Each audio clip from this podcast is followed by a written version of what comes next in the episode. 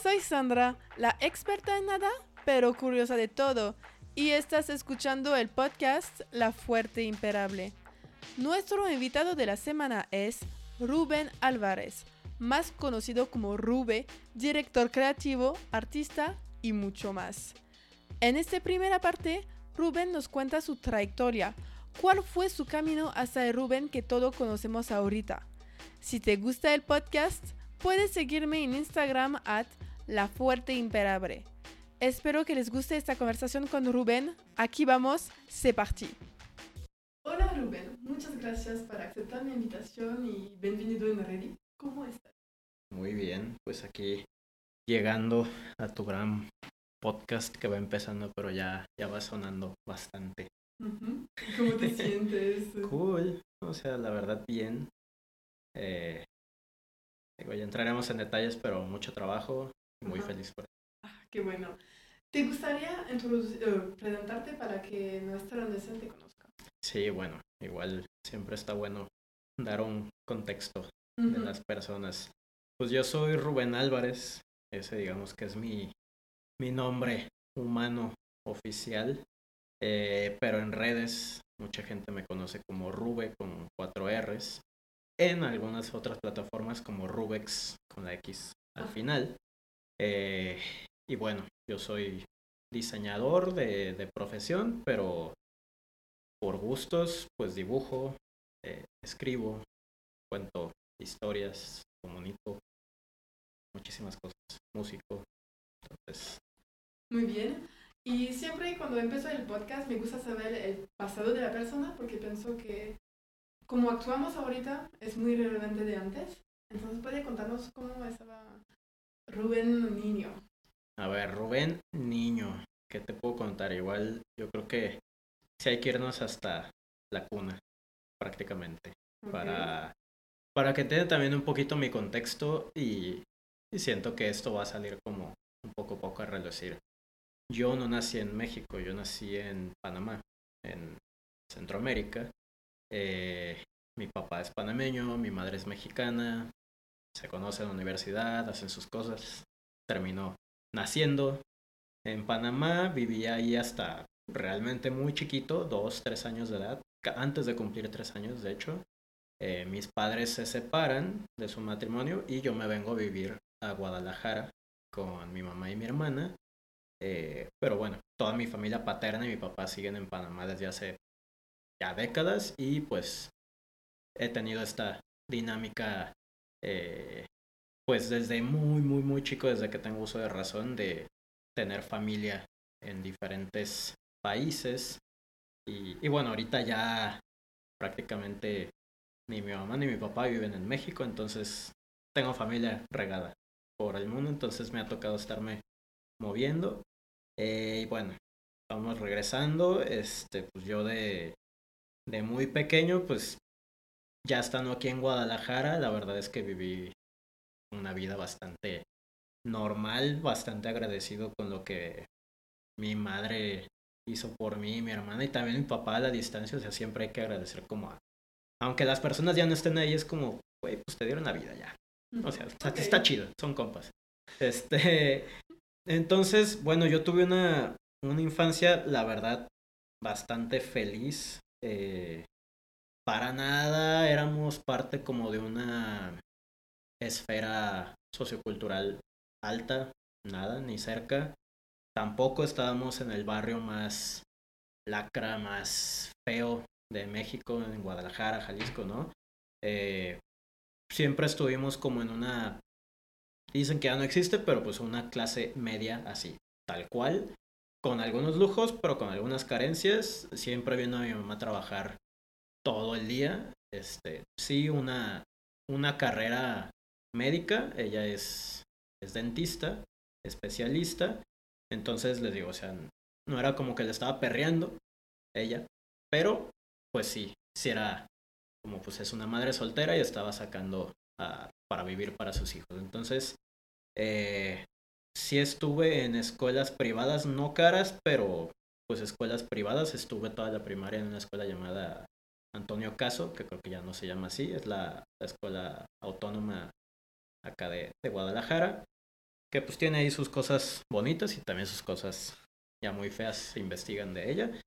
este, y la verdad ahí, en la, digamos, mi época escolar o de infancia temprana, de los 5 a los 11, 12 años, tuve mi círculo de amigos perfecto, mi, mis salidas a jugar fútbol todos los días, entrenaba fútbol, jugaba partidos los fines de semana.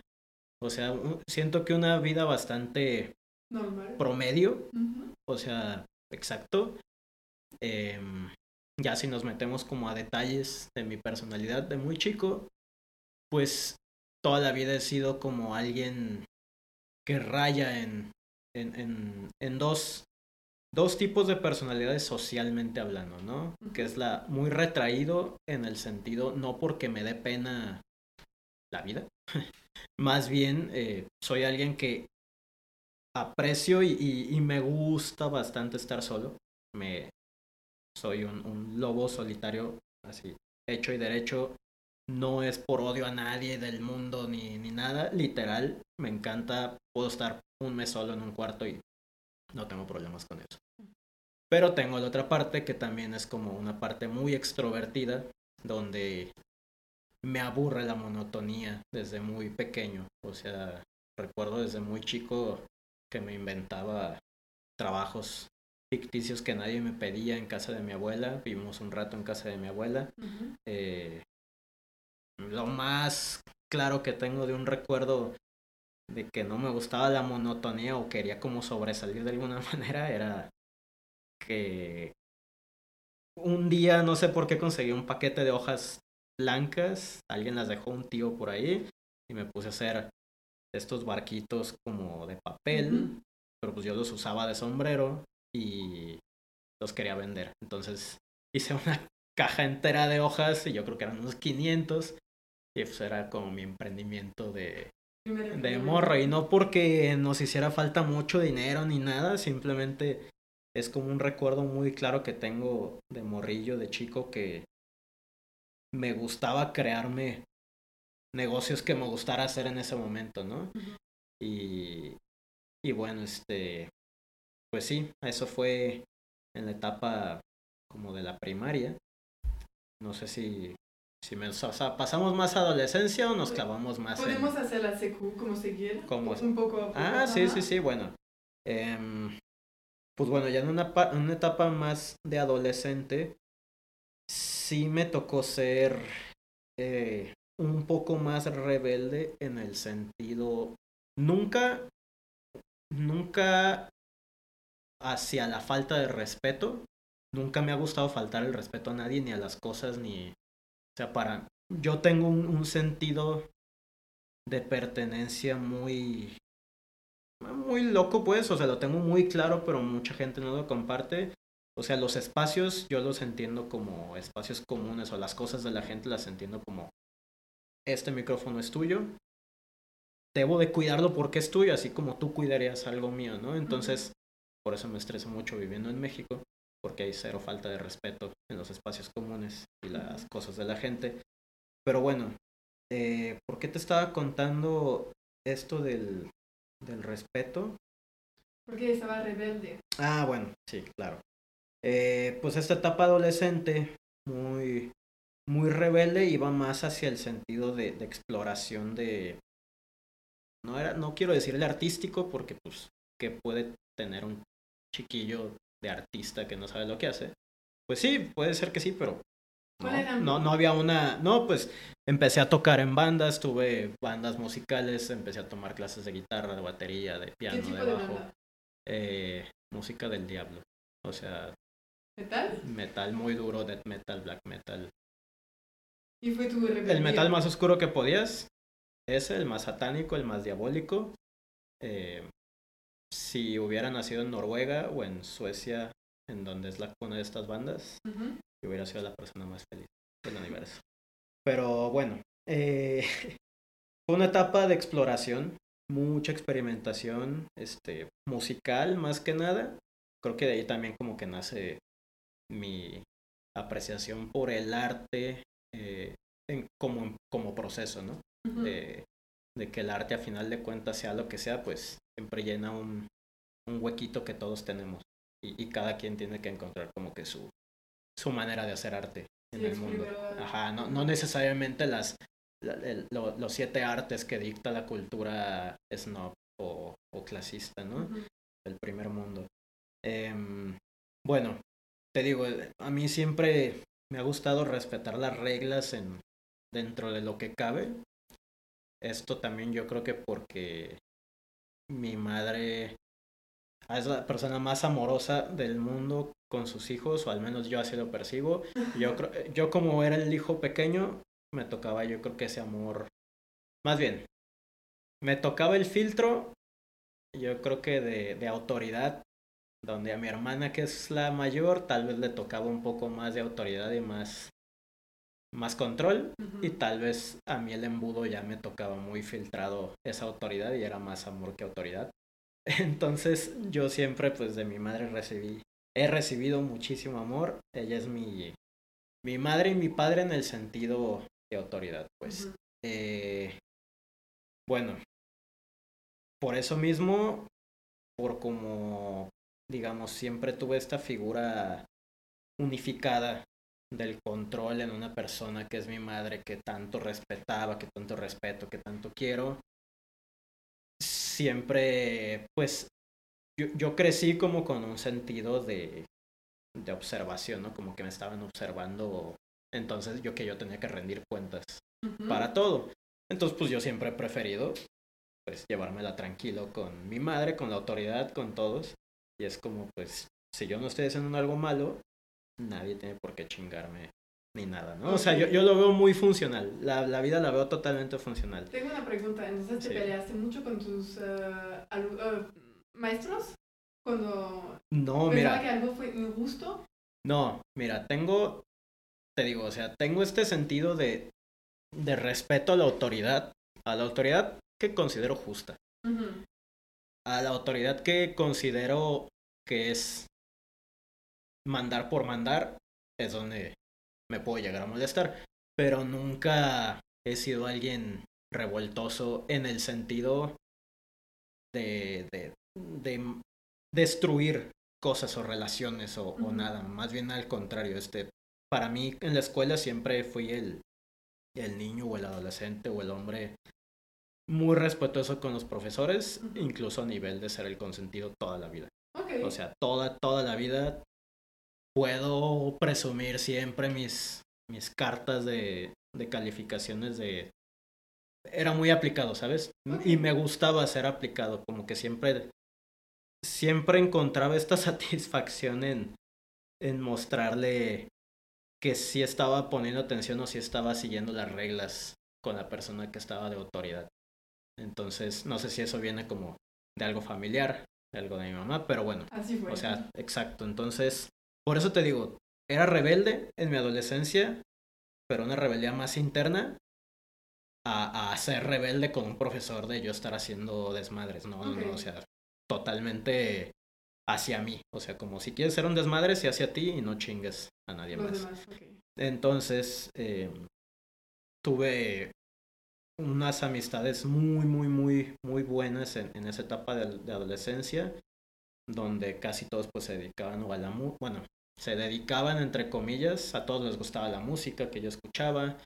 Eh, siempre tuve más de un grupo de amigos ya en la adolescencia por, yo creo que en cuanto salí de la primaria y nos cambiaron a mí en un cierto grupito de amigos a otra escuela mucho más gueto, por así decirlo, uh -huh. eh, más barrial, pero rara, porque habían muchos hijos de narcotraficantes, pero no era una escuela fresa, era una escuela okay. para corridos. O sea, era, era como la escuela en la que... Última chance. Sí, y que muchos de los niños o chavos que estaban ahí ya no los dejaban estar en otras escuelas por más dinero que tuviera el papá o por más que quien fuera el papá.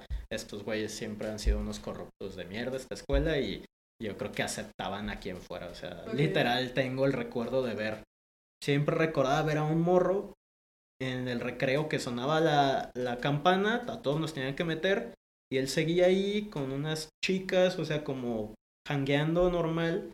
Llegaba el prefecto, lo saludaba y yo les decía, güey, ¿por qué este güey no va a clases? Ah, pues es hijo de quién sabe qué narco. Ah, ok. Menos pesado, como. Ajá. Bueno, este. Entonces, pues eh, em, te digo, tuve este. Siempre este salto entre grupos de amigos, amigas. De ahí viene también esto que te cuento, como de que nunca me ha gustado la monotonía de, de. No porque esté mal estar un tiempo con las personas, pero soy muy curioso por naturaleza, muy, muy, muy. Y, y estuve mucho tiempo peleado con eso, o mucha gente se peleaba con eso en ese sentido de que me decían, güey, pues es que ya no me has hablado como en un mes, dos meses. Y yo nunca lo he tomado como que yo no quiero a las personas. Más bien es como, güey, déjame caminar hacia donde yo quiero. Tú caminas hacia donde quieres. Y eso ha sido desde muy, muy joven. Em, con estas amistades que tuve en la, en la secundaria, pues ahora sí que fueron las amistades que se fueron convirtiendo más en, en, experiencias y cosas que moldearon más, más, más mi mundo hacia, hacia la adultez, ¿no? O sea, porque sí considero que influyó que había gente que jalaba a mis propios gustos, pues, o sea, si, si yo hubiera sido el único raro que le gustaba esta música rara y que tocaba cinco instrumentos y bla, bla, bla, y no tenía amigos que compartieran eso, pues tal vez yo era la oveja rara y, y yo tenía que buscar las cosas mm. por mi cuenta, ¿no? Pero era eso, había gente que jalaba en este grupo y en este grupo y en este grupo, entonces tenía como diferentes maneras de, de experimentar mis gustos y, y, mis influencias muy de joven en diferentes contextos. Entonces te adaptaba a tu grupo. Sí, la verdad sí, o sea, eso hasta, hasta eso lo pensé en una como interiorización de hace unos días que hice como de estar escribiendo. Siempre escribo para estarme yo haciendo mis terapias mentales. Y llegué a eso, que dije, es que toda la vida eh, me he adaptado, pues. O sea, no porque me, me hagan el fuchi, al contrario. Es. Me gusta adaptar, me gusta hasta esta parte actoral, yo creo, de repente, de, de emular. Exacto, o sea, me da curiosidad algo, lo emulo, veo que también me sale y, lo suelto y ya, o sea, ya, ya obtuve lo que quise de eso, ¿no? eh, bueno, entonces creo que nos quedamos en la parte como de entrar poco a poco a la vida adulta. Sí. Eh, pues bueno, yo de esta secundaria, que sí voy a decir el nombre, porque es el Fray Pedro de Gante, eh, no me importa quién esté ahí, porque sí son unos corruptos, y no lo digo yo. Eh, Nada, pero bueno, X, la verdad, si nuestras madres nos llevaron ahí fue porque ellas pensaron que era lo mejor y no fue por otra cosa, entonces no, no, no me peleo con esa decisión. De ahí aprendí bastantes cosas humanas, no tanto escolares. Eh, que son importantes. Sí, sí, sí, o sea, terminas aprendiendo, al final de cuentas. De ahí, de estar en esta escuela ay, medio dictatorial, medio entre que sí había gente con mucho dinero, pero no era una escuela fresa. O sea, no, digamos, e, en el rango de clases o clasístico de Guadalajara no figura esa escuela dentro de una escuela privada que digas, ay, es que ahí van niños fresas. Para nada, ahí va escorias así de la vida. Este, mm, paso a otra escuela privada que es el, el, Cervantes Costa Rica. Eh, obtengo una beca para entrar ahí y esa escuela sí está como en el rango de escuelas fresas que van morros que su papá es dueño de no sé qué cosa. O sea, tampoco es ni la más adinerada del universo, pero pues ya, ahí sí, ahí sí te codeas con un güey que no sabes ni quién es su papá y tienen millones de cosas, dólares.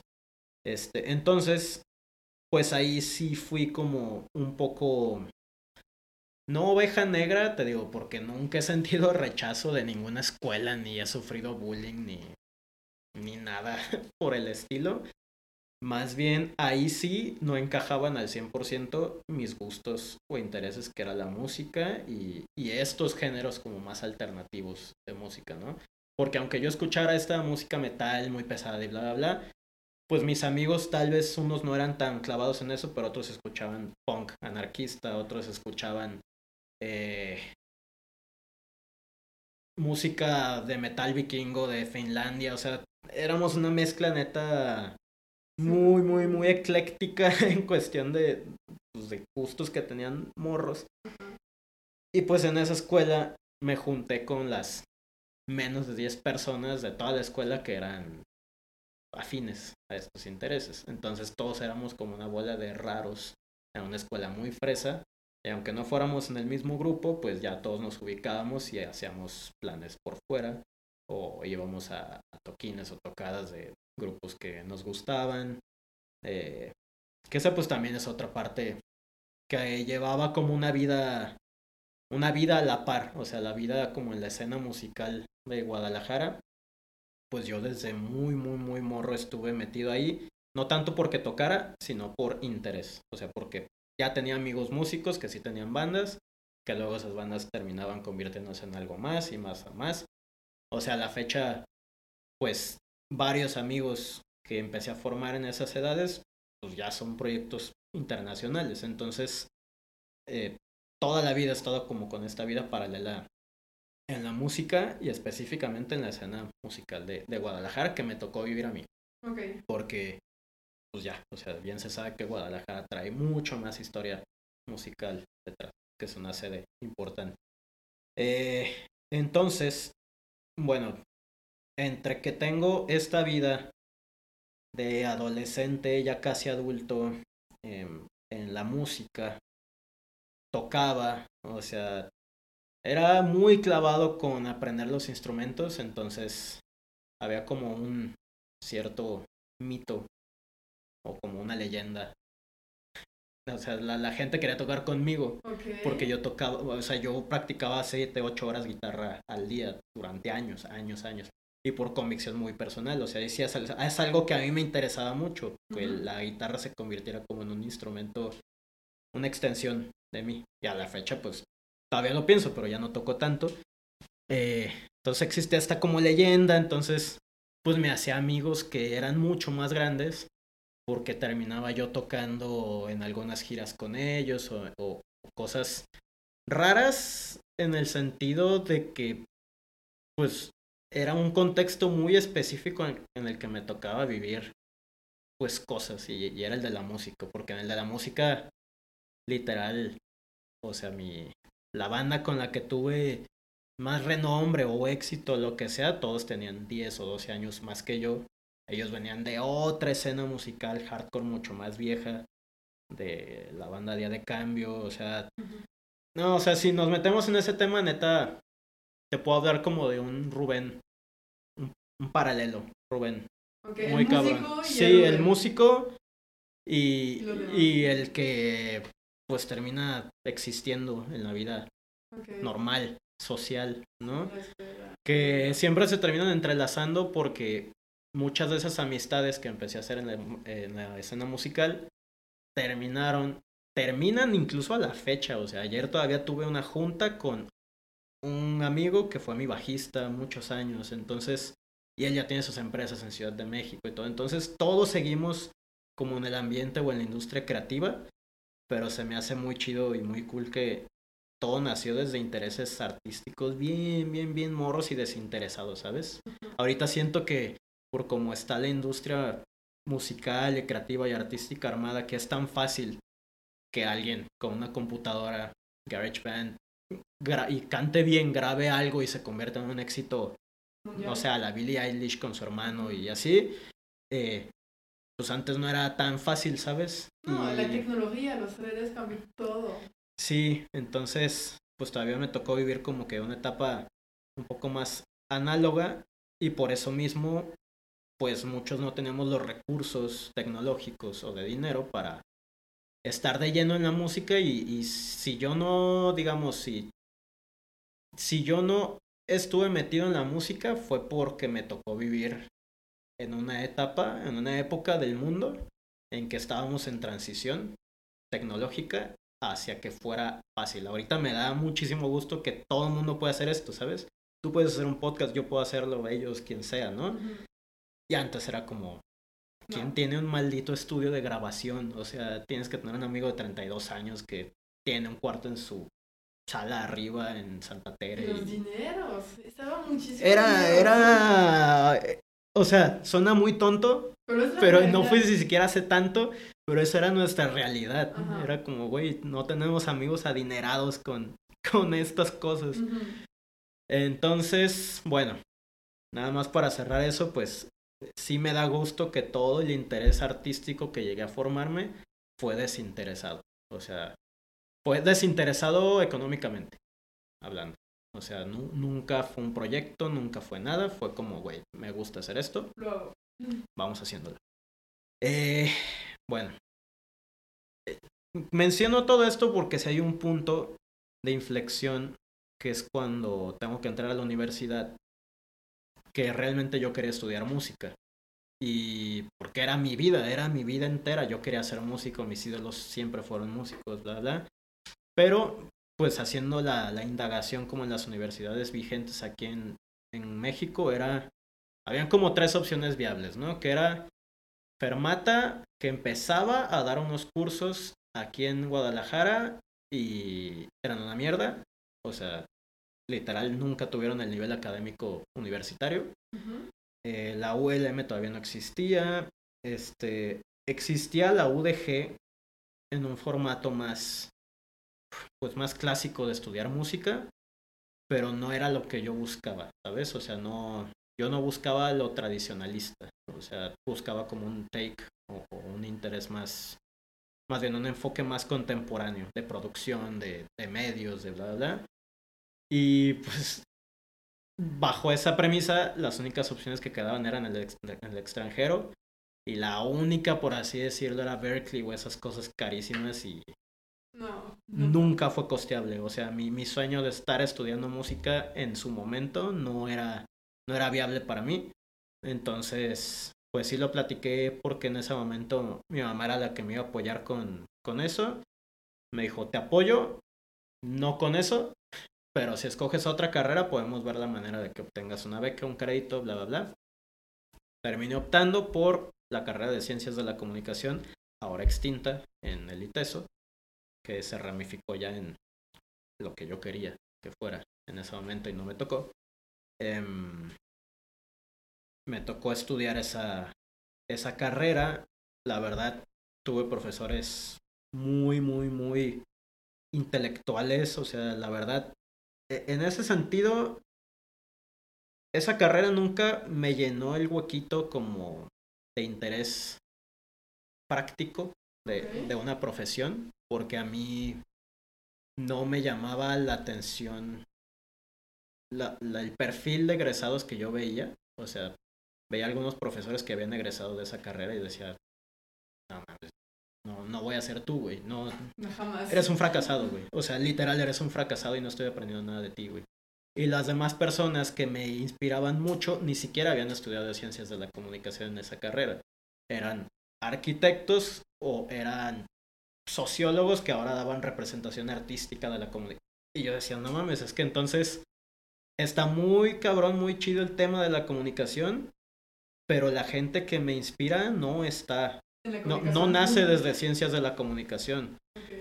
Entonces sí tuve en los últimos semestres de ahí del ITESO como que una, una batalla interna eh, por mis propios intereses, porque ya después de un par de semestres, de que me iba bien también, yo decía es que me va bien porque soy una persona que sabe adaptarse a las necesidades de tal profesor. O sea, soy, soy este maestro camaleón que si ahorita me pueden estudiar francés en el cuarto de al lado, me voy a convertir en el favorito favorita de la maestra porque siempre adopto esa postura de adaptación, me junto como con la gente que va a sobrevivir, ¿sabes? O sea, me convierto en el superviviente inmediatamente. Y... y bueno, ya después de ver que no estaba sucediendo esto en, en ciencias de la comunicación, algunos muy buenos amigos que yo tenía en la carrera de diseño integral, ahí mismo en el ITESO, me, me empezaron a invitar a sus clases, empezaba a entrar de oyente, conocí a algunos profesores y yo veía los proyectos que hacían como finales. Y aunque no me encantaran, decía, es que esta gente sí está haciendo algo con las manos y sí está llevando algo al mundo práctico. Porque la carrera de ciencias de la comunicación que me tocó estudiar a mí, el modelo, era muy basado en la investigación. Y sí, muy cool. Estoy a favor totalmente de la investigación. Pero tenía profesores que estaban en su tercer doctorado y llevaban estudiando 50 años. Y era como, ok, pero yo no quiero estudiar 50 años de mi vida. Si esto es a lo más que puedo aspirar, ser un doctor en tal, tal, tal, tal, pero estar estudiando bajo metodologías que no sé si me encantan, pues sí tenía esa... Pero tu curiosidad, como, ¿cómo dices? Es alguien muy curioso y seguir, hacer lo mismo. Aprender es chido, pero aprender diferentes cosas. Sí. Es más cool. Sí. Totalmente. Eh, entonces, bueno, desde que me empiezan a invitar a otras clases de diseño, veo yo lo que están haciendo y empiezo a entender que el diseño de alguna manera es una forma de comunicación en la, en la representación que tú eliges tener en el diseño, pues todo hizo clic en mi cabeza, pero aún así yo estaba como con mucho miedo porque, digamos, yo ya no había logrado el sueño de ir a la escuela de música simplemente por un tema financiero. Entonces ya había elegido estar en ciencias de la comunicación y ya había sido un tema familiar y ya me estaban apoyando. Entonces para mí era muy, muy, muy problemático como tomar la decisión de, oye mamá, ¿sabes qué? Es que esto que elegí, pues no. O sea, ¿Y cuántos años hiciste en este caso? Hice tres años y medio, o sea, me faltaba semestre, un semestre. Ok. Sí, o sea, y la verdad, preferí, y esto sí siempre, pues lo he dicho muy al chile porque literal sí lo creo, dije, prefiero no egresar de esta carrera y no creerme el título de algo en lo que no creo, y prefiero empezar de cero en algo que me va a costar porque no tengo ni idea de cómo diseñar, pero ¿Nunca dibujaste antes? ¿Nunca? Dibujaba, pero nunca me creí como... Nunca tomé clases realmente de pintura formalmente. Eh, no es que no me... O sea, si yo le hubiera dicho a mi mamá a los 5 o 6 años que, quería pintar, estoy seguro que hubiera habido algún esfuerzo por... Totalmente por apoyarme. Eso no me cabe ninguna duda. Más bien, siempre lo tomé como algo muy, muy personal. Dibujaba mis cosas, pero ya en la secundaria pues te dabas cuenta que había niños o morros o adolescentes que como que sí habían desarrollado más habilidad artística y tú seguías haciendo monos de palitos en la secundaria y había alguien que hacía un Goku bien cabrón, Super Saiyajin 80 mil. Este... Eh, y, totalmente anatómica, hacia anatómicamente perfecto y era como, güey, creo que ya se me fue el tren del arte a mí, ¿no? Digo, al menos eso, eso llegué a pensar yo en la secundaria como que por eso perdí la idea de las artes ah, plásticas, digamos. Y por eso también la elección de, de las artes en el formato musical. Eso sí se me daba. Bien, eso sí yo podía decir, güey, no sabes nada y yo sí sé tocar. Así que ahí sí me sentía seguro, ¿sabes? Cuando tomo la decisión más o menos de entrar a diseño en el ITESO, de cambiarme de carrera a esas alturas, pues fue difícil, pero un muy buen amigo mío, Luis Frank, que siempre fue como un amigo mentor, o sea, literal tenemos la misma edad, nacimos el mismo día, casi la misma hora, bla, bla, bla, o sea, sí, el güey ya no vive en México, pero pues lo sigo considerando como un alma gemela, ¿sabes? Eh, pues siempre fue como esta voz de la luz. Yo siempre fui como muy tirado a la oscuridad en el sentido de, pues desde las cosas que me gustaba leer y ver y cosas de demonios, todo, todo oscuridad. Este güey siempre fue luz, fue, yo le decía al monje tibetano, o sea, literal, era un güey que a sus 15 años era presidente de no sé qué asociación de alumnos, y el, el Clark Kent ideal que todas las mamás crean para sus hijos. Literal llegaba a casa de mi abuela ese güey y todas mis tías y mis primas de, ay, vino Luis, vino Luis. Como encantadas Ajá. por su aura. ¿Y tú? estoy Y yo aquí. así al lado, yo como un engendro de oscuridad al lado, como un golem. Pero no, chido, o sea, me gustaba mucho porque a final de cuentas escuchábamos la misma música y todo, pero socialmente éramos otra cosa. Ajá. Por esta gran amistad que tengo con él, pues es la primera persona a quien yo le, digamos, le confío esta intención de cambiarme de carrera. Él estaba en otro rollo totalmente, estaba en ingeniería en sistemas, o sea, computacionales, pero con una especialidad en no sé qué, Ajá. en el TEC de Monterrey, o sea, algo, una carrera ya súper pensada y como era su perfil, ¿no? Como un güey que decide todo desde hace 10 años. Y pues me daba miedo también contarle a él porque era mi, mi amigo que tomaba decisiones conscientes y, y funcionales y todo. Y fue el primer güey que me dijo, la primera persona cercana que me dijo, ay, güey, que te valga madre, güey, ya. O sea, literal, Hazlo. güey. O sea, yo sé lo que yo quiero hacer y me encanta la ingeniería en sistemas, pero, güey, tú tienes un perfil artístico totalmente. No tienes por qué no estar en algo que no te gusta, solo vas a crecer deprimido. Es súper bien porque es alguien que tú tenías muchísimas confianza en él. Sí. Y que güey, ya, va, hacerlo. Es, ok, tú sabías que es al- alguien muy listo, que no va a decir, eh, sigue sus sueños, pero es una persona que no lo hago tampoco. Y Sí. él que lo hago y que te, que te dice, oye, hazlo también. No, y, puedes". y fue alguien, o sea, sí, sí, lo tengo muy marcado a Luis, a, a este gran amigo, que me toca verlo ahora. Lo he visto desde que se fue a vivir de, de México hace siete años, lo he visto tres veces, yo creo, o menos.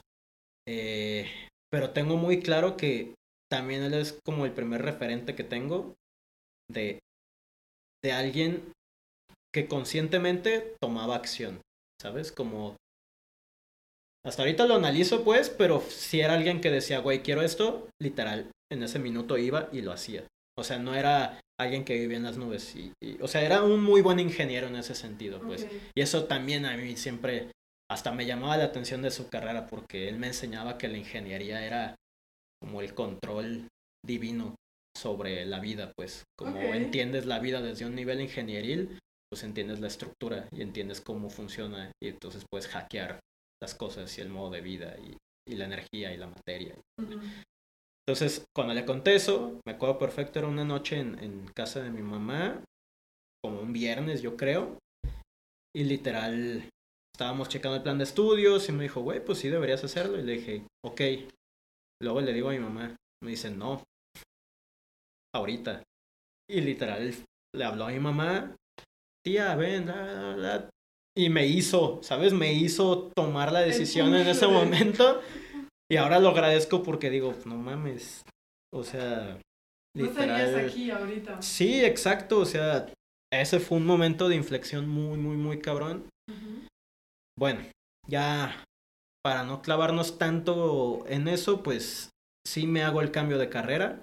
Me terminan revalidando algo de materias. Entonces no termino estudiando, digamos, dos carreras completas termin- eh, en cuestión de tiempo. Sí termino estudiando casi las dos carreras, pero en un lapso de tiempo como de una y media. Entonces fueron como seis años de carrera, eh, que sí, pues fue como todo un shock entrar a otra carrera que yo no me creía tan capaz, que era dibujar, que era todo. Y esto también me acuerdo que Luis fue el primero que me dijo. Me dijo, güey, es que es una pendejada que tengas miedo de no saber dibujar porque la gente entra a estudiar eso para aprender a dibujar y aprender a proyectar. Entonces, no tienes por qué pensar que eres un tonto de no saber algo si apenas te vas a meter a estudiar eso que dices que no sabes. Es el objetivo. Entonces, así, mi mente estalló en ese momento y fue como la llave de, güey, pues, todos los miedos son estúpidos y todo es bla, bla, bla.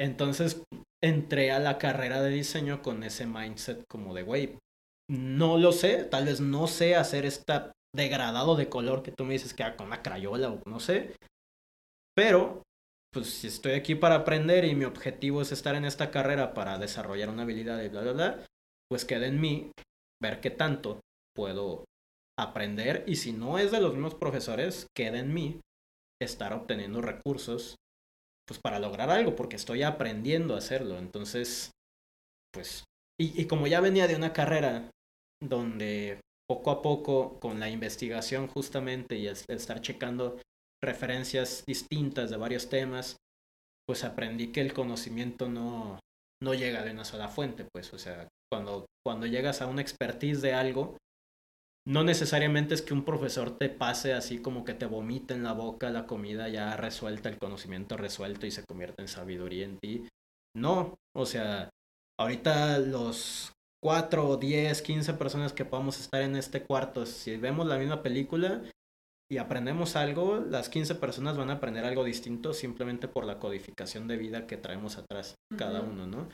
O sea, tú incluso, o sea, tú, por ponerte de ejemplo, pues tu, tu lenguaje, tu pensamiento está codificado en francés. Entonces, tú piensas incluso tú armas la vida aquí adentro distinto que yo.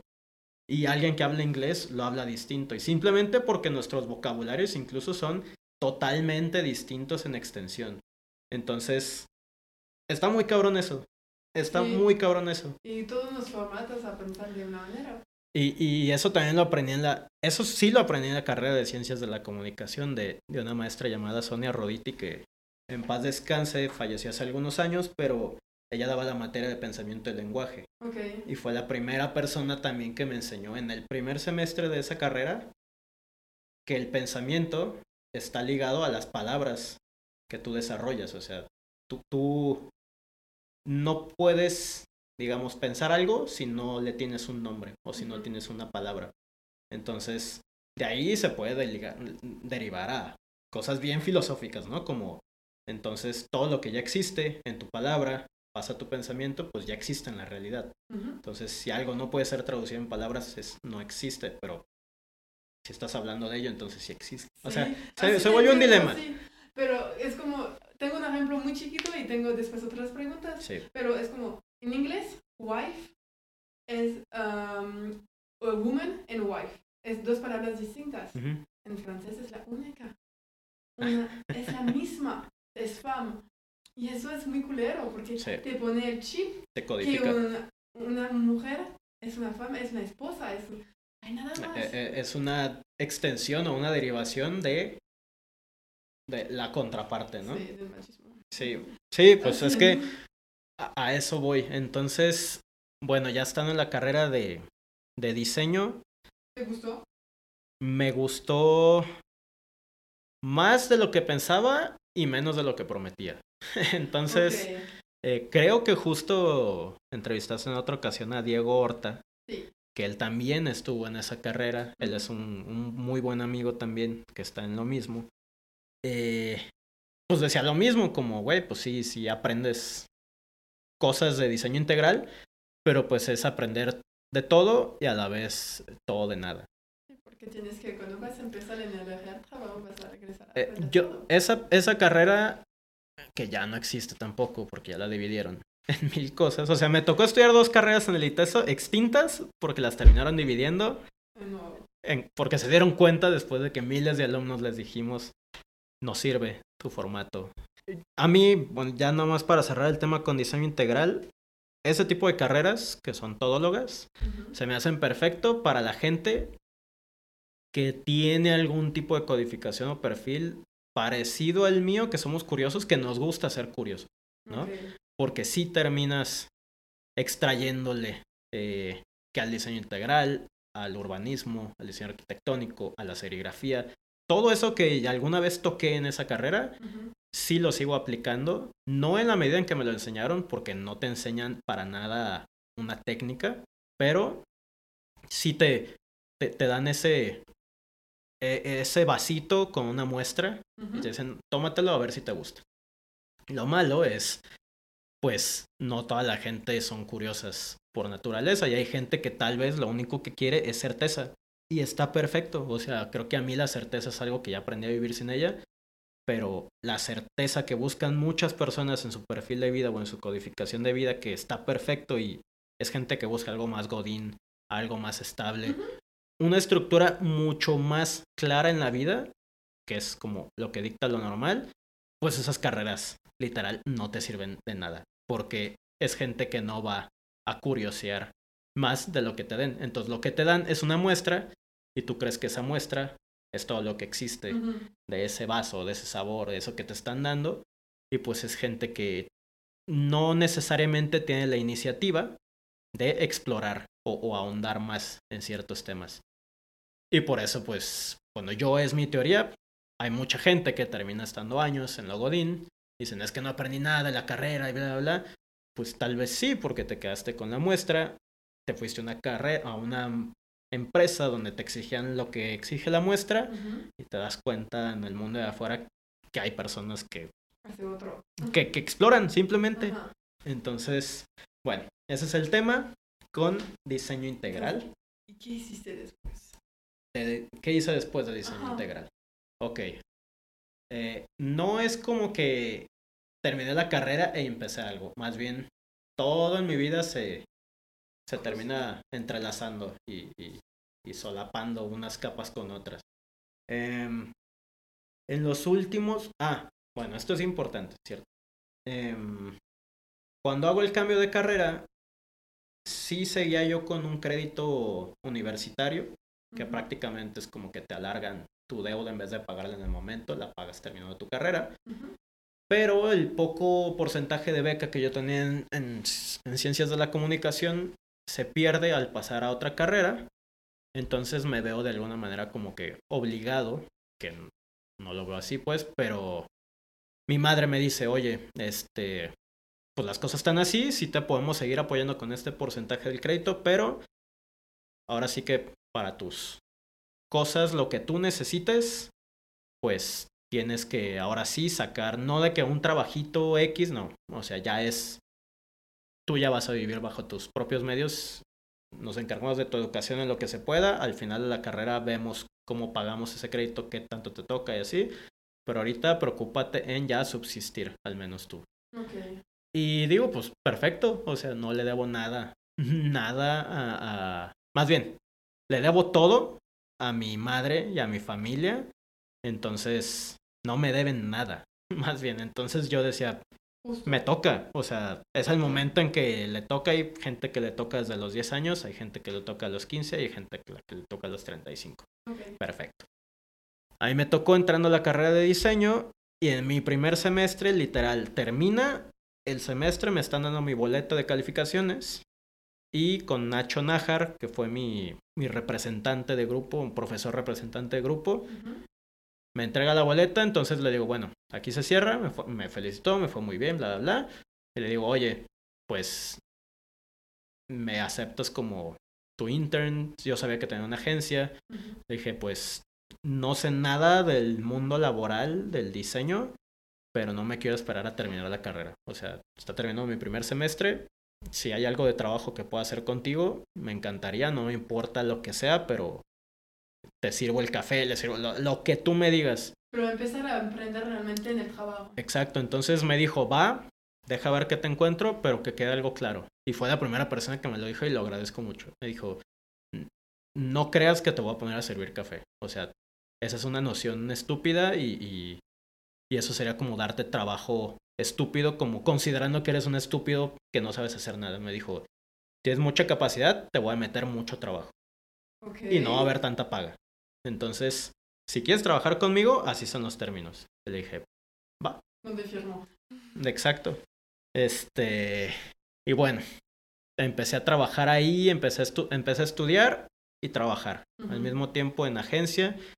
Sí, con eh, varios varias personas de esa agencia este, eran profesores también, entonces entendían las cargas universitarias.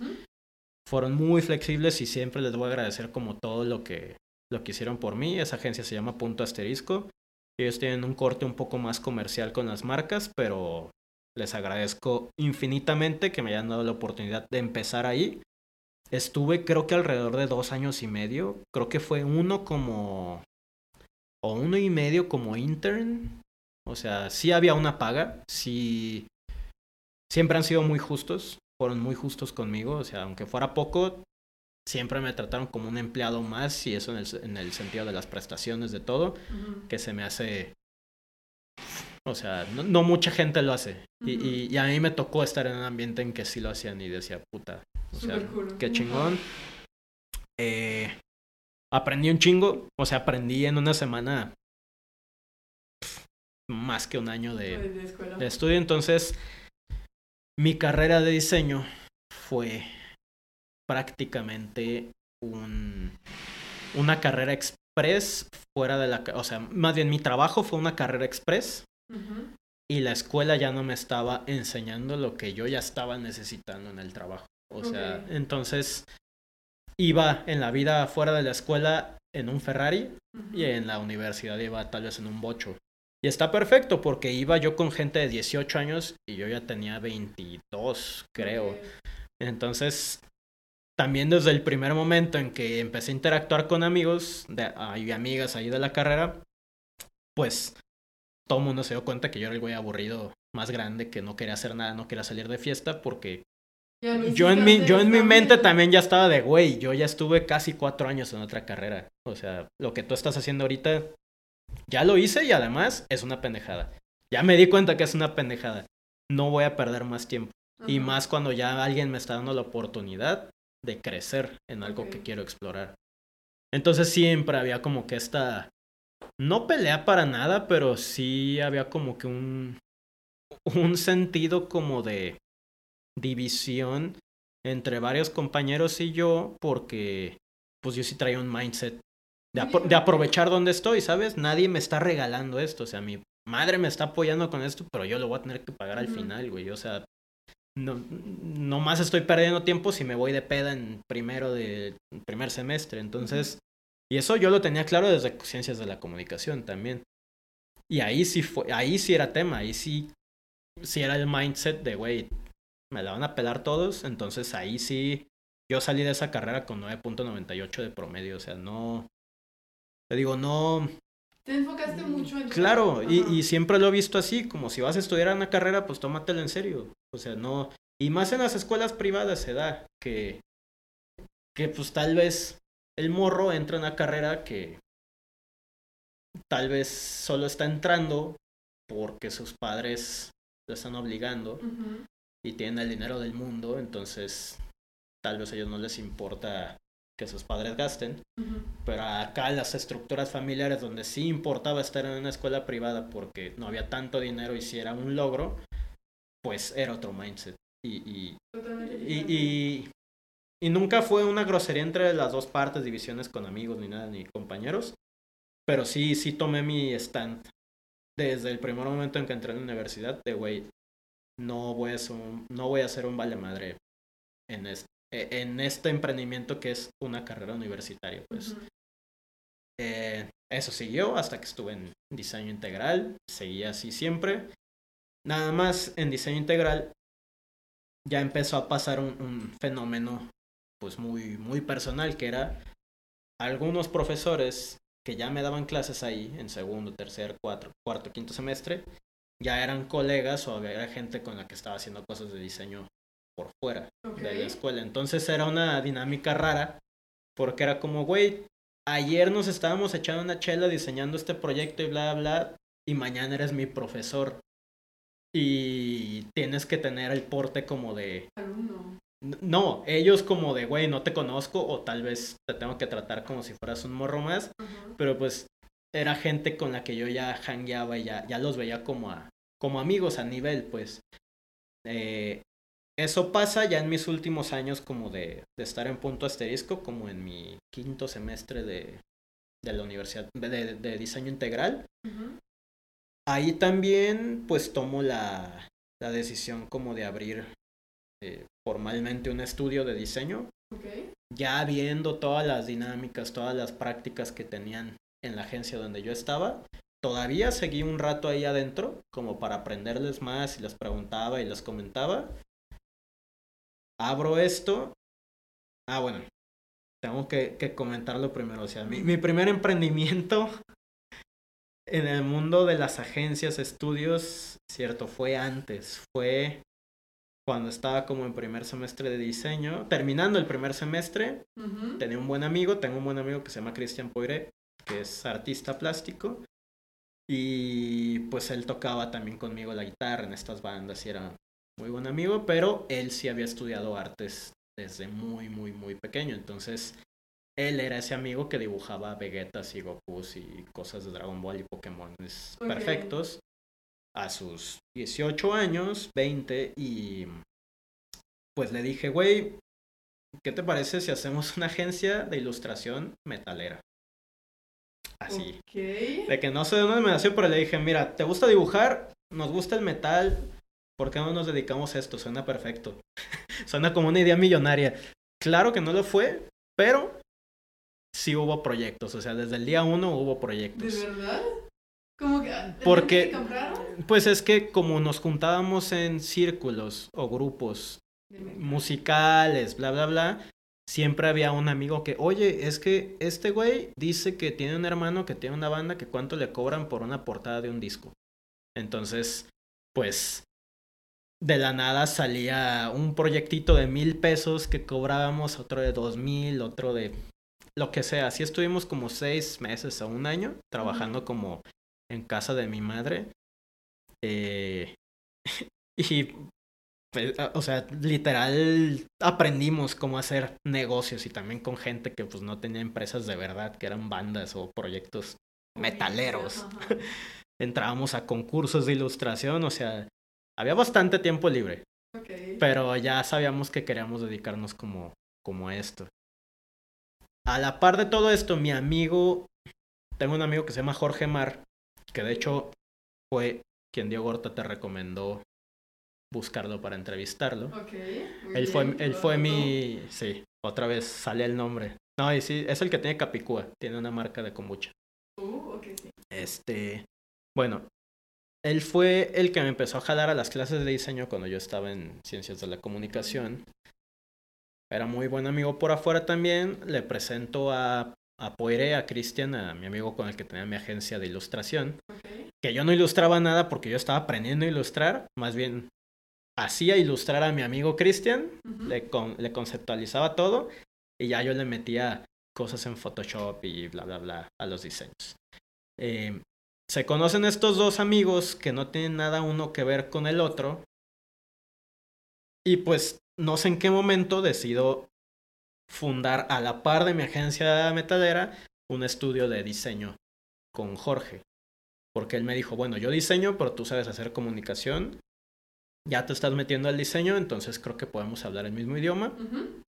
Vendemos cosas, bla, bla. Entonces, eh, no sé qué pasó un día que nos juntamos en casa de mi madre, nosotros tres, Cristian, Jorge y yo. Yo con una empresa con cada uno de ellos, empresa entre comillas, un proyecto. Y decimos, ¿por, qué no buscamos una oficina para vernos más, más pro? Sí, más, más cool. Y pues ahí otra vez el dilema del dinero, ¿no? O sea, era como, ok, pero güey. O sea, ¿quién, ¿quién tiene mil pesos en la bolsa ahorita? ¿Quién tiene 500 pesos? Eh, conseguimos, no me acuerdo a raíz de quién. No, no te creas, sí. Había una chava que se llamaba Dani que tenía un taller de joyería en donde ahora actualmente es Pix Pearls, el restaurante. Eso era un taller de joyería ellas tenían un, un cuarto desocupado que nos rentaron por tres mil pesos a nosotros, porque ella era amiga de Jorge, de mi amigo. Y pues ese fue nuestro primer milestone o, meta a lograr el primer mes. De güey, cada quien tiene que conseguir mil pesos. o sea, de que güey, no sé cómo, pero pues ustedes con sus proyectos de metal, nosotros tratando de vender diseño al final de cuentas sí terminó saliendo así raspado un par de meses de mil, mil, mil. Ahí nos tengo fotos y tengo documentado todo todavía guardado como esa oficina no era nada y terminó siendo nada, pero nos pusimos a pintar paredes, o sea, como a hacerla algo en forma. Y terminó siendo nuestra cuevita como un año. Ok, ajá. Y pues chistosamente ahí conocimos a un par de amigos que fueron clientes que terminaron, unos convirtiéndose en socios, unos terminaron siendo artistas internacionales. O sea, ahí, por ejemplo, conocimos a Caloncho, a este güey que canta, que es músico, pues.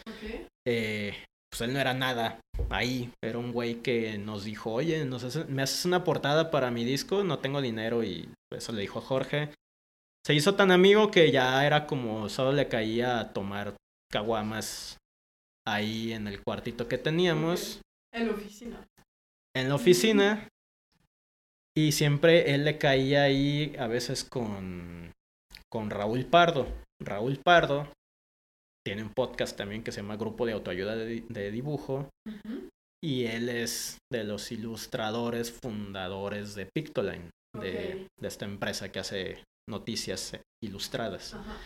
Eh, entonces te digo, por eso, esa, esa cuevita, por más que era una cueva horrible, nos daba el sol todo el día, era un ventanal enorme que nos daba el sol todo el día, pues ahí terminamos como haciendo mucho partnership con, con gente que creció mucho y que me da gusto que neta nos conocimos todos desde que éramos gente 100 mil pesos en la bolsa, 100, 500 pesos.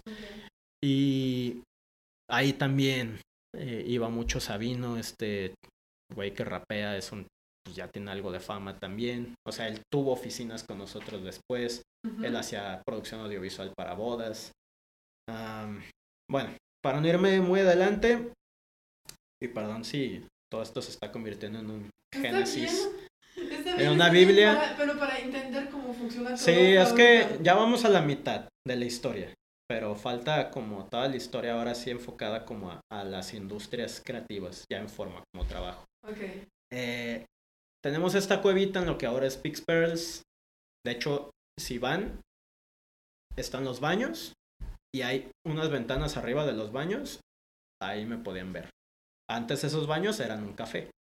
Un Ok. café que vendía nada, o sea, no nadie les compraba nada, siempre estaba solo, pero lo atendía otro güey que ahora se llama DJ Mi Rey y que toca por toda la República. Y era el mesero y nos vendía cervezas y papas gajo y está muy, estaba muy loco ese lugar. Como Ok, que Pasó muchas cosas. muchas cosas. También el primer día que tuvimos esa oficinita, que estábamos pintando las paredes, Enfrente de nosotros, esa calle estaba antes desierta, o sea, esa calle estaba horrible, habían homeless, habían drogadictos, o sea, esa calle no habían negocios. Ok.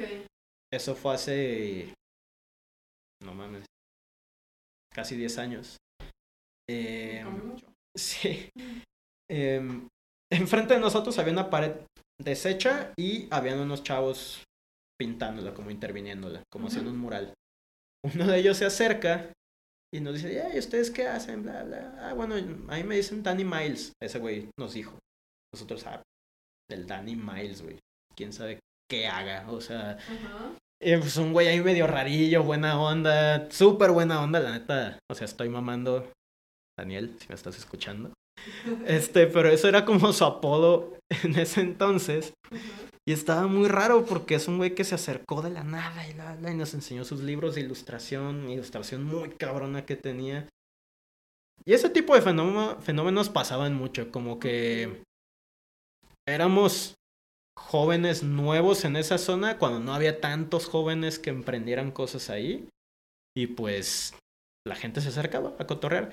Ya después este güey, Danny Miles, del que estoy hablando, es, eh, es, es Daniel Barba, este, que tiene un estudio también bien cabrón de diseño y hacen cosas internacionalmente cabrones. O sea, un, un pinche artista así mamón, Ajá. pero me tocó verlo haciendo un mural bien feo. Ah, O sea, sí puedes decir eso, ¿no? Sí, sí, sí. O sea, me tocó verlo hacer un mural bien feo y él sabe que estaba bien culero, bien chafa.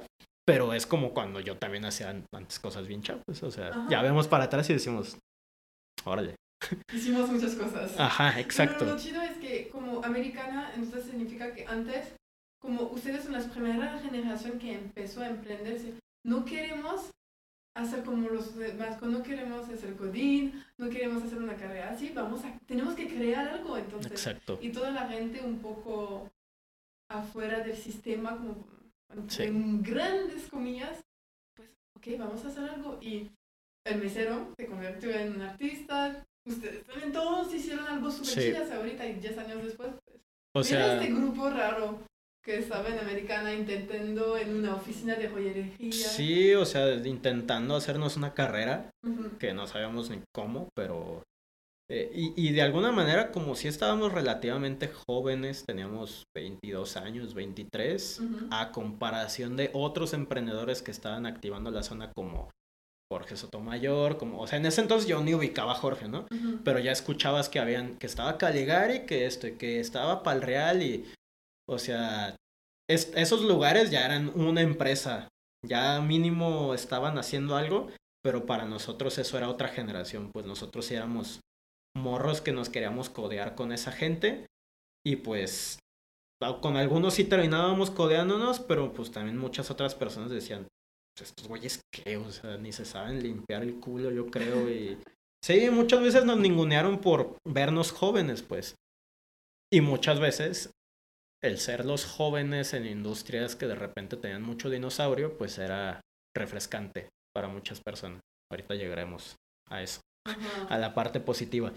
Y bueno, ya después de tener un rato en esa cuevita arriba de Pix este, pues ya dimos un paso, digamos, de niños grandes. Como un año después de estar ahí, nos pasamos a unas oficinas que están en Justo Sierra y Chapultepec, que a la fecha siguen extrañamente muy baratas.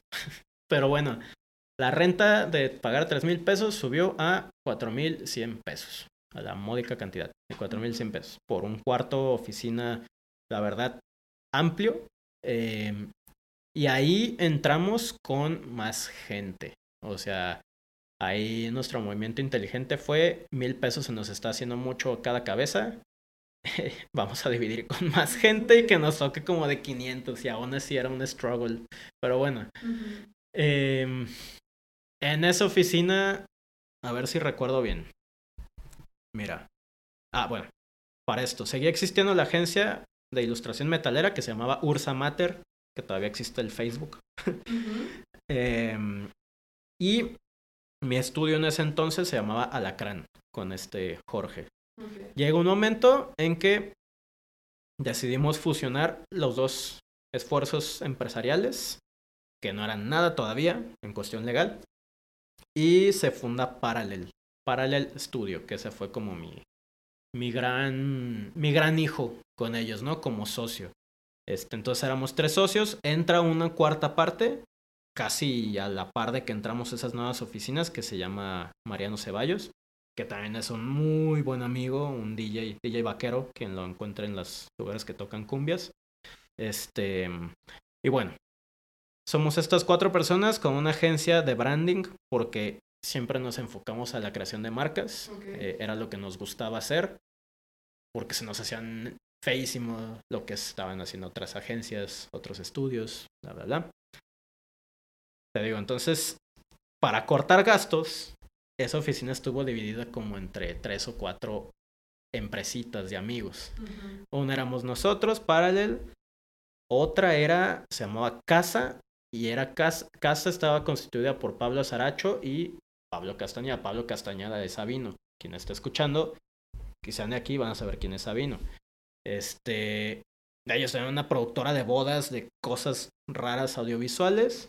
Estaba Marina Saracho, que eh, pues ella es de Saracho Estudio, también vende mucha herrería, muchos muebles por todo Guadalajara y todo México. Todos los restaurantes tienen cosas de ella. Eh, estaba, no sé por qué nos rentaba un mini espacio Juan Padilla, que él tiene una productora que se llama Pardela, que está en Ciudad de México. Justo antier hablé con él. O sea, son como amigos que estaban emprendiendo. Éramos como ese caballo de Troya que no ibas en ninguna parte en específico, pero que dejaba montarse en él adentro a amigos y, gente que quisiera emprender. O sea, como, güey, estoy haciendo eso. Ah, bueno, hay un escritorio acá, Kyle. A huevo. Ahí nos dividimos entre todos la renta como que nuestra intención siempre fue crear comunidad, por así decirlo, porque en comunidad era como, pues güey, son mis compas y estamos haciendo cosas chidas y ganamos dinero a la par. No, o sea, no, no, no, no veo razón de buscar un trabajo godín. Y no ganábamos mucho dinero para nada. O sea, le perreábamos, o sea, no que estuviéramos en la ruina, pero no ganábamos lo que un sueldo godín te pudiera pagar seguro. Pero pues era lo que hacíamos en nuestras horas y como queríamos. Y, pues de alguna manera te, te, te podías poner el sellito o, la, la gema aquí social y cultural en tu ambiente, en tu entorno, de decir, ah, sí, es que tengo un estudio aquí en la americana. El orgullo de Ajá, el, el bluff de decir que sí tenías algo. Y la neta es que sí le sacábamos provecho, o sea, se armaban muchas pedas, muchos cotorreos, así. Sí éramos los reyes de las fiestas en ese sentido, en, en la industria, porque la gente no iba porque los invitáramos, la gente llegaba a nuestras oficinas fuera martes, llegaban con caguamas y era como, güey, pues vamos a pistear, no hay pedo. Ahí vemos si nos despertamos a las 6 de la mañana para terminar este proyecto. ¿Sabes? O sea, siempre fue muy libre en ese sentido y en esa etapa fue cuando sí fui como más rebelde en el sentido de pues ya las reglas ya no contaban, o sea, ya estaba con un grupo de bandidos como ellos haciendo cosas legales, comerciales, nos daban dinero por hacer lo que queríamos y pues, podíamos echar fiesta y ser lo que quisiéramos, pues ¿por qué no? Súper bien. Ajá. Entonces, tenías paralelo con todos tus amigos. ¿Y qué pasó? Bueno, Porque ahorita yo no escucho de No, no, Paralel. no, Paralel no existe, pero Paralel tiene hijos. Este, a eso voy. Mm, duramos un rato en esa oficina de Justo Sierra. Eventualmente Paralel se come todos los espacios de, de trabajo, o sea, empezamos a crecer un poco. Entonces ya fue como, güey, a ver, ya no hay necesidad de, este, que alguien más pague 500 pesos por nosotros. O sea, ya salió para rentas completas. Vamos trabajando.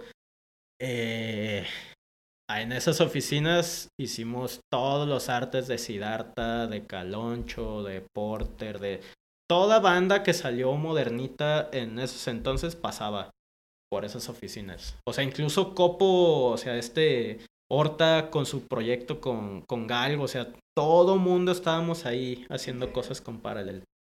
Em, pues se nos hizo como buena idea expandirnos a otra oficina.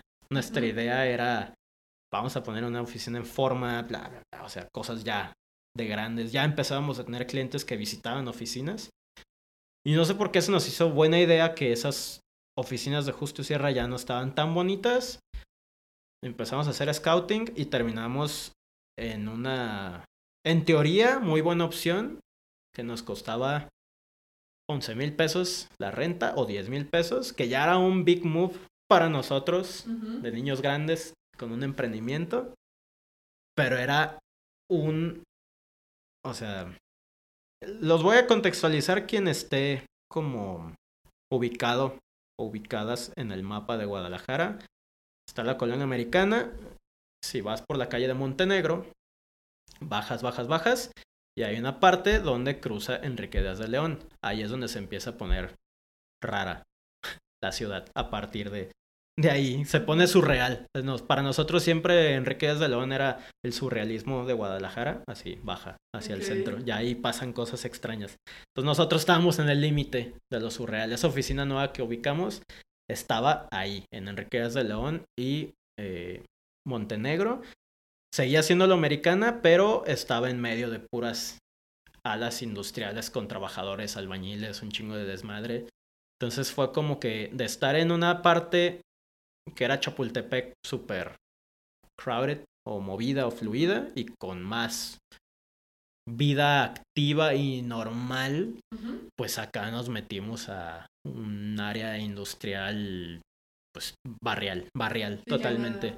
Que no había nada, no había nada, ni un café, ni nada, o sea, nada. Vas a ir para trabajar. ¿no? Exacto, o sea, y estábamos a cuadras, no hay pedo, pero sí se sentía el cambio como de, güey, antes salías a la ventana y veías a un compa pasar en bici en Chapu y en Justo Sierra lo que sea, y acá salías y había un albañil de que cargando cosas o literal gente agarrándose a madrazos afuera, o sea, era otro entorno, totalmente a cuadras de distancia.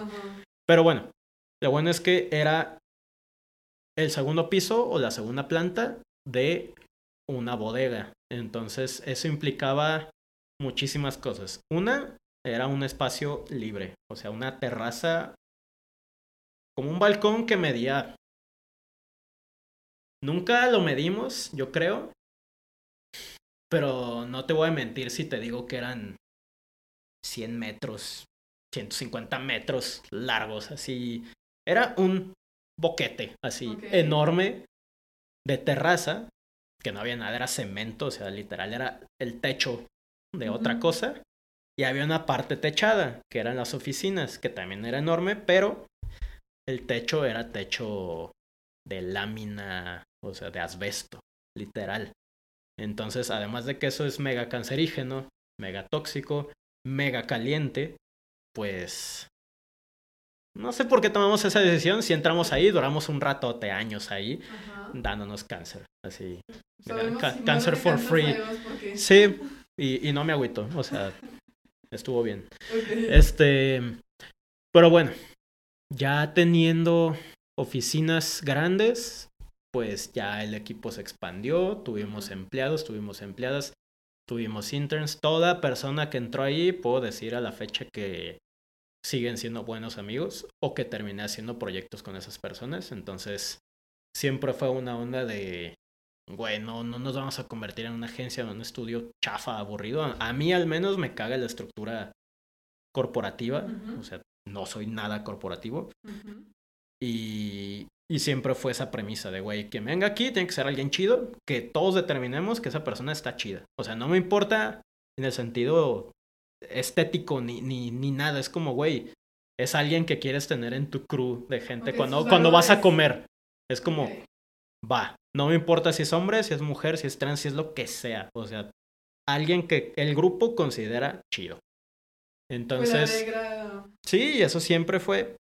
Entonces habían perfiles bien raros y de todo, pues, o sea, porque pues todo el mundo estaba bien chido y bien raros. Este, y pues ahí sí se dieron ya proyectos grandes, importantes de todo tipo, tequila, cervezas, hoteles, bla, bla, bla. O sea, sí nos dimos grasa y abasto con todo tipo de proyectos en Guadalajara, en México, internacionales. De ahí salieron grandes amigos y, empresarios de otras partes de México que a la fecha siguen siguen haciendo cosas enormes, hoteles, así, Polo, si me estás escuchando, llévame al perdido. Es que un amigo acaba de poner un hotel boutique en, en Pescadero, en, en Los Cabos, y él empezó siendo un cliente que llegó gracias a nuestro Behance.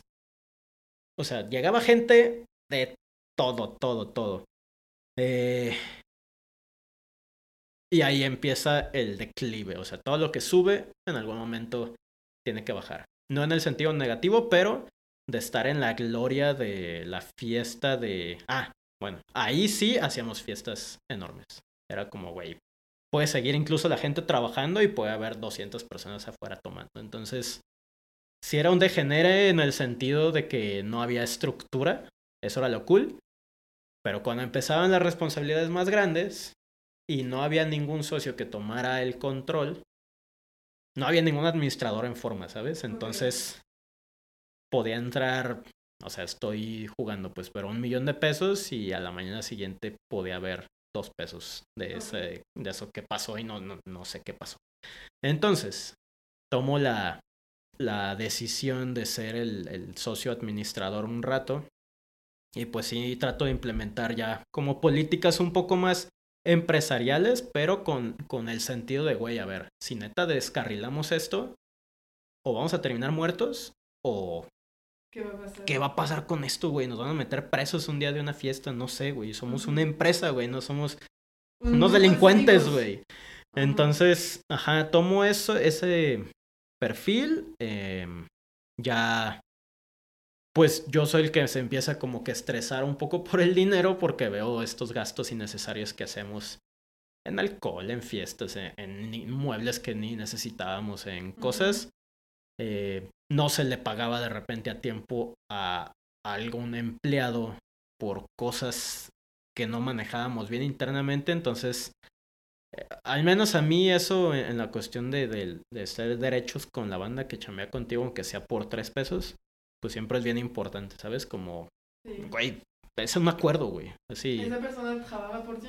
Exacto, tú, y no sabes sus, no sabes su contexto, pues tal vez necesitas sus tres pesos para hoy comer. Entonces, güey, por más que sea un morro fresa el que no le estás pagando, no puedes tú suponer que que va a hacer uso de ese dinero de lo que tú supones que va a hacer uso. Entonces, eh, pues me empecé a estresar de más hasta el punto en que les dije, ¿saben qué? Hasta aquí. O sea, amo el proyecto, los amo ustedes, amo todo lo que estamos creando, pero por mi salud mental necesito dejar esto. O sea, también ahí como que estaba llegando a unos límites ya poco sanos de una ex relación amorosa que tuve. Entonces, como que todo se empezó a, a juntar y derrumbar Pero de la mala manera. de mala manera y dije, "Mm, No quieres seguir así. no, así, neta, todo se está derrumbando y si no me quito de aquí, me va a caer encima. Y yo soy lo que me importa, al final de cuentas. Entonces, bueno, pues me quito de, de en medio de todos los proyectos, de la relación termina y bla, bla, bla. Entonces quedo como prácticamente como un hombre libre de la vida. Ok, sí, sin nada. Eh. No sin nada, como con muchas experiencias, pero.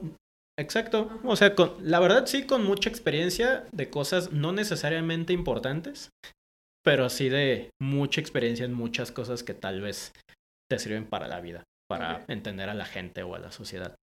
Y bueno, me queda algo de dinero de, de salir de la agencia de Parallel.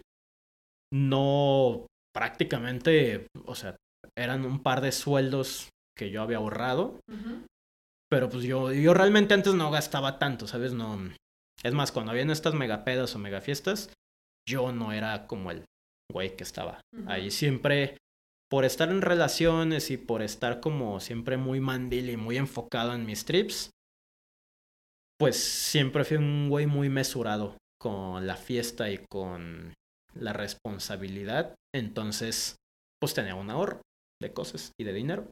Y ya cuando no tenía responsabilidades, pues dije, bueno, tengo dinero, puedo viajar, no tengo responsabilidades, no tengo que ver a nadie. Y me fui viajando, no viajes lujosos para nada, pero me pude dar la oportunidad de irme a Barcelona un par de meses. Me pude brincar a Madrid, me pude brincar a San Francisco, a Los Ángeles y a Ciudad de México. Todo en escalas distintas, en modalidades distintas y en presupuestos distintos.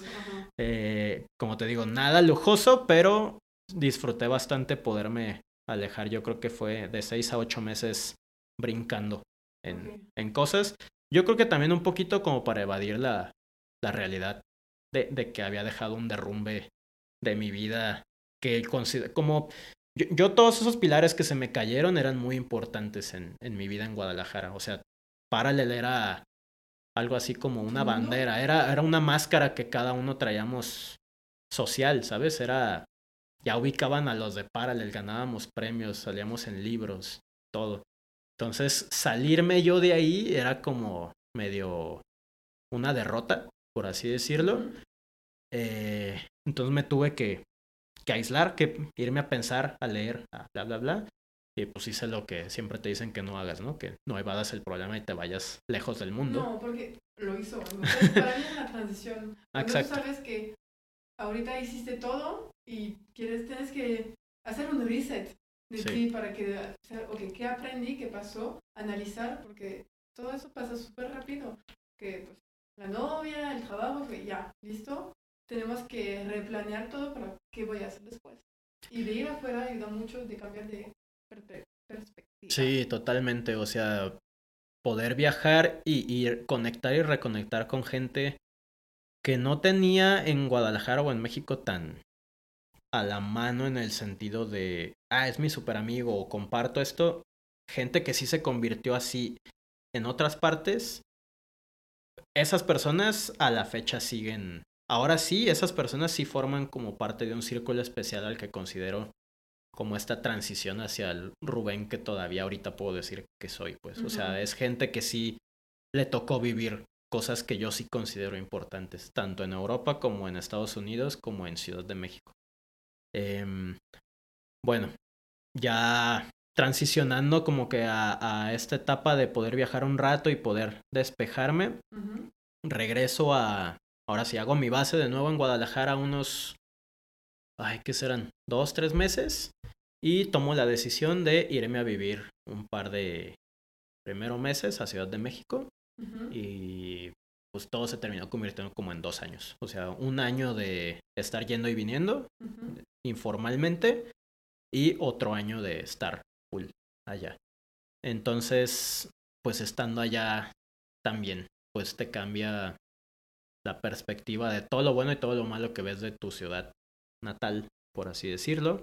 Todo lo bueno y todo lo malo que ves de otra ciudad que idealizas como una capital, que sí puede estar muy bonita, pero pues muy bonita bajo qué términos. O, o, o todo el mundo dice también, no, es que es un cagadero y es muy fea, pero bajo qué términos y bajo qué contexto. A mí la verdad, en lo personal me tocó vivir una ciudad de México bastante fácil por muchas razones. O sea, tengo algo de familia allá, pocas personas, pero personas que quiero mucho, primas y, tíos, que me abrieron sus casas, entonces fue como un, un safety zone al que llegué, pude llegar como a un colchón seguro, a un sofá, no llegué solo, exacto. La primera noche que llego, eh, me hago un par de amigos que terminan siendo muy buenos amigos y que a la par empiezan a emprender cosas que me empiezan a jalar como proyectos de trabajo.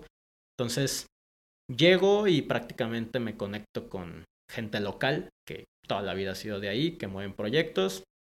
Tengo algo de familia y rento un espacio de oficina muy pequeño con unos amigos de una productora que se llama Caixa Pro, que hacen muchísimas producciones muy grandes. Ellos también me dan algo de trabajo, proyectos, y tengo un escritorio ahí con ellos que rento. Entonces digamos que, que al menos la seguridad, el techo, la seguridad de un techo y de trabajo se cubrió en menos de un mes, pues. O sea, sí, tal vez no tenía un departamento propio al principio, pero ¿a quién le importa si, si estás ahí, no? Entonces, sí, y también tuve como que ese mindset mucho, mucho tiempo, pues, o sea, como siempre consideré que, pues, de alguna manera eh, tuve privilegios en el sentido de tener salud y tener una familia y tener techo y tener educación y todo, ya había, siento que ya había tenido demasiados privilegios y, y, y estar también rodeado de tantos tipos de personas, de grupos sociales, toda mi vida por amigos y todo, pues me hacía ver las realidades de todo el mundo. Entonces para mí no era, nunca ha sido problema que tú me ofrezcas tu piso y yo dormir ahí. O sea, tal vez no me encanta a mí dormir en un piso, pero si lo ves como... Tengo un techo. Güey, tienes un techo y no tienes cucarachas encima, güey. Está súper Ya, güey. Sí, exacto. Entonces, pues fue una etapa en que yo siempre tuve como que esa predisposición como abierta a la vida. Y la verdad que no me arrepiento. O sea, todo terminó derivando en cosas hermosas, muy buenas amistades, muy buenas experiencias muy buenos proyectos, marcas. Ahí yo no tenía una un formato profesional definido, digamos. No, no es. Ahí no hacía lo que ustedes ahorita puedan ver. Que. Que este. Que hago en redes sociales, pues. Ahí realmente yo me dedicaba un poco como a la postproducción de contenidos de audiovisual, y mm, pues ahora sí que trabajos freelance de diseño, como en vez de yo ya tener una agencia, pues yo tenía, ya era yo solo y tal vez yo te hacía la etiqueta para este tequila, para este vino, para bla, bla. bueno, pasa, digamos, la vida en Ciudad de México, termino regresando a, a Guadalajara por cuestiones familiares y también personales, como que ya extrañaba estar un rato en, en el núcleo familiar de alguna manera. Y casi, casi llegando, me ofrecen la oportunidad de abrir un negocio. Y lo vi como una buena idea en su momento y dije, ok, no pasa nada. Y fue una barbería. Tuve una barbería. Uno de mis socios fue Mariano Ceballos, el que fue mi socio en Paralel en algún momento. Y otro socio era Leonardo Jiménez, un amigo arquitecto que ahora es arquitecto de cabecera en mi cafetería. Em, abrimos una barbería, la colonia Chapalita. Obviamente, no es que no haya pegado, tenía muy buen concepto, estaba muy bonita y todo, pero nadie de nosotros estaba full con el proyecto. O sea, todo el mundo estaba persiguiendo cosas distintas profesionalmente. Entonces siempre fue muy difícil mantener a flote ese proyecto, pero pues duró un mes y medio, digo, perdón, un año y medio. Aprendimos lo que pudimos, salimos tablas del proyecto, no es como que le perdimos dinero a final de cuentas. Y pues de alguna manera eso es como mi primer este emprendimiento en el mundo empresarial ya con una inversión. No es que le hayamos invertido mucho, pero ahora sí, ahí sí, pues viví lo malo de un negocio, ¿no? Que es, no hay dinero, pues te toca meterle de tu bolsillo. O sea, hay que pagar nóminas, hay que pagar esto. Y si no da el negocio, pues tienes que pagar tú. Sí, entonces se vende la barbería y ahí justamente, en los últimos meses que yo tuve esa barbería, eh, creo que fue 2017 que fue el temblor de la Ciudad de México. Eh, sí, uno muy fuerte en octubre o agosto, no me acuerdo cuándo. Total. El tema es que pasa el temblor y en ese momento en mi vida de social media yo estaba compartiendo como experimentos tipográficos em, de diseño. O sea, literal, si veía un, tratamiento tipográfico que me gustaba, lo replicaba y yo posteaba algo. O sea, toda la vida en mis redes sociales, siempre desde que me dedico al diseño, he tratado de, de compartir algo de mi trabajo. Siempre he subido proyectos o marcas o bla, bla. Y en ese momento de mi vida, en el temblor, pues a mí me tocó este, estar compartiendo tratamientos tipográficos, ¿no? Que prácticamente eran frases, o sea, y ver cómo las intervenía.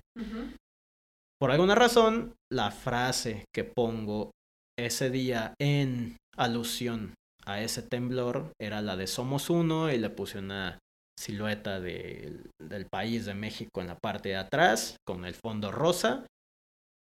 Digamos que de ahí partieron muchísimas cosas, o sea, no sé por qué esa imagen la agarraron millones de personas y me viralicé en Instagram en día y medio. O sea, fue un fenómeno de tener de un día para otro 10 mil seguidores más, que para mí no es como que fuera importante.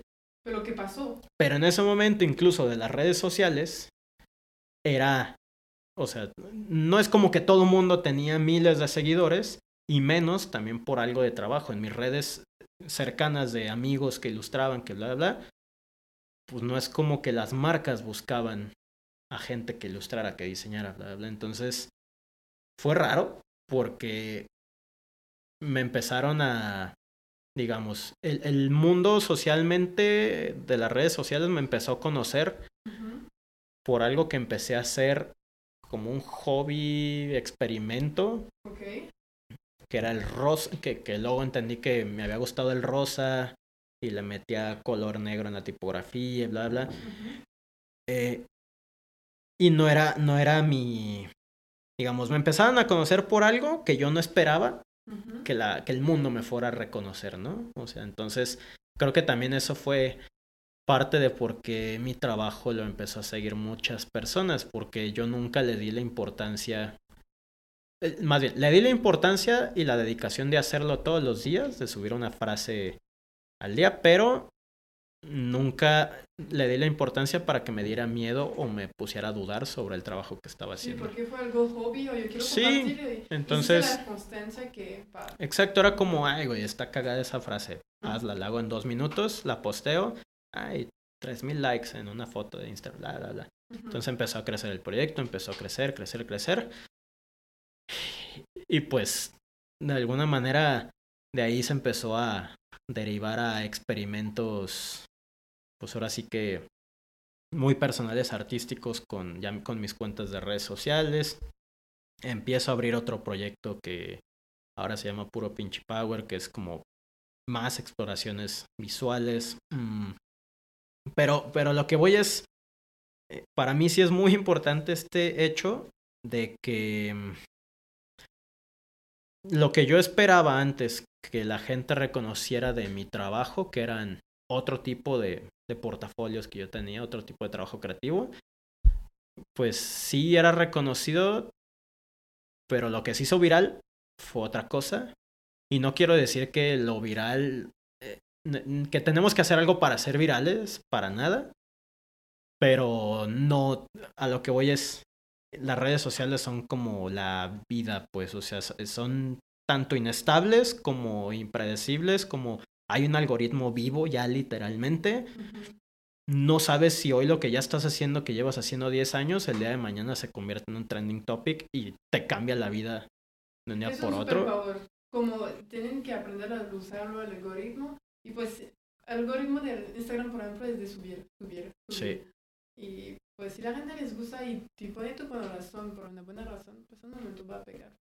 Sí, o sea, a lo que voy es como que, digo, ahorita ya está mucho más estudiado el tema de redes sociales y ya, o sea, ya hay teorías de marketing digital, de cómo hacer las cosas y, y estrategias y todo, pero yo, yo de alguna manera doy talleres y doy cursos y hablo mucho de algo que para mí es como la, la estrategia que me deja más tranquilo a mí sin estar pensando en, en los números, que es encuentra algo que puedas hacer todos los días sin necesidad de dudar de lo que estás haciendo.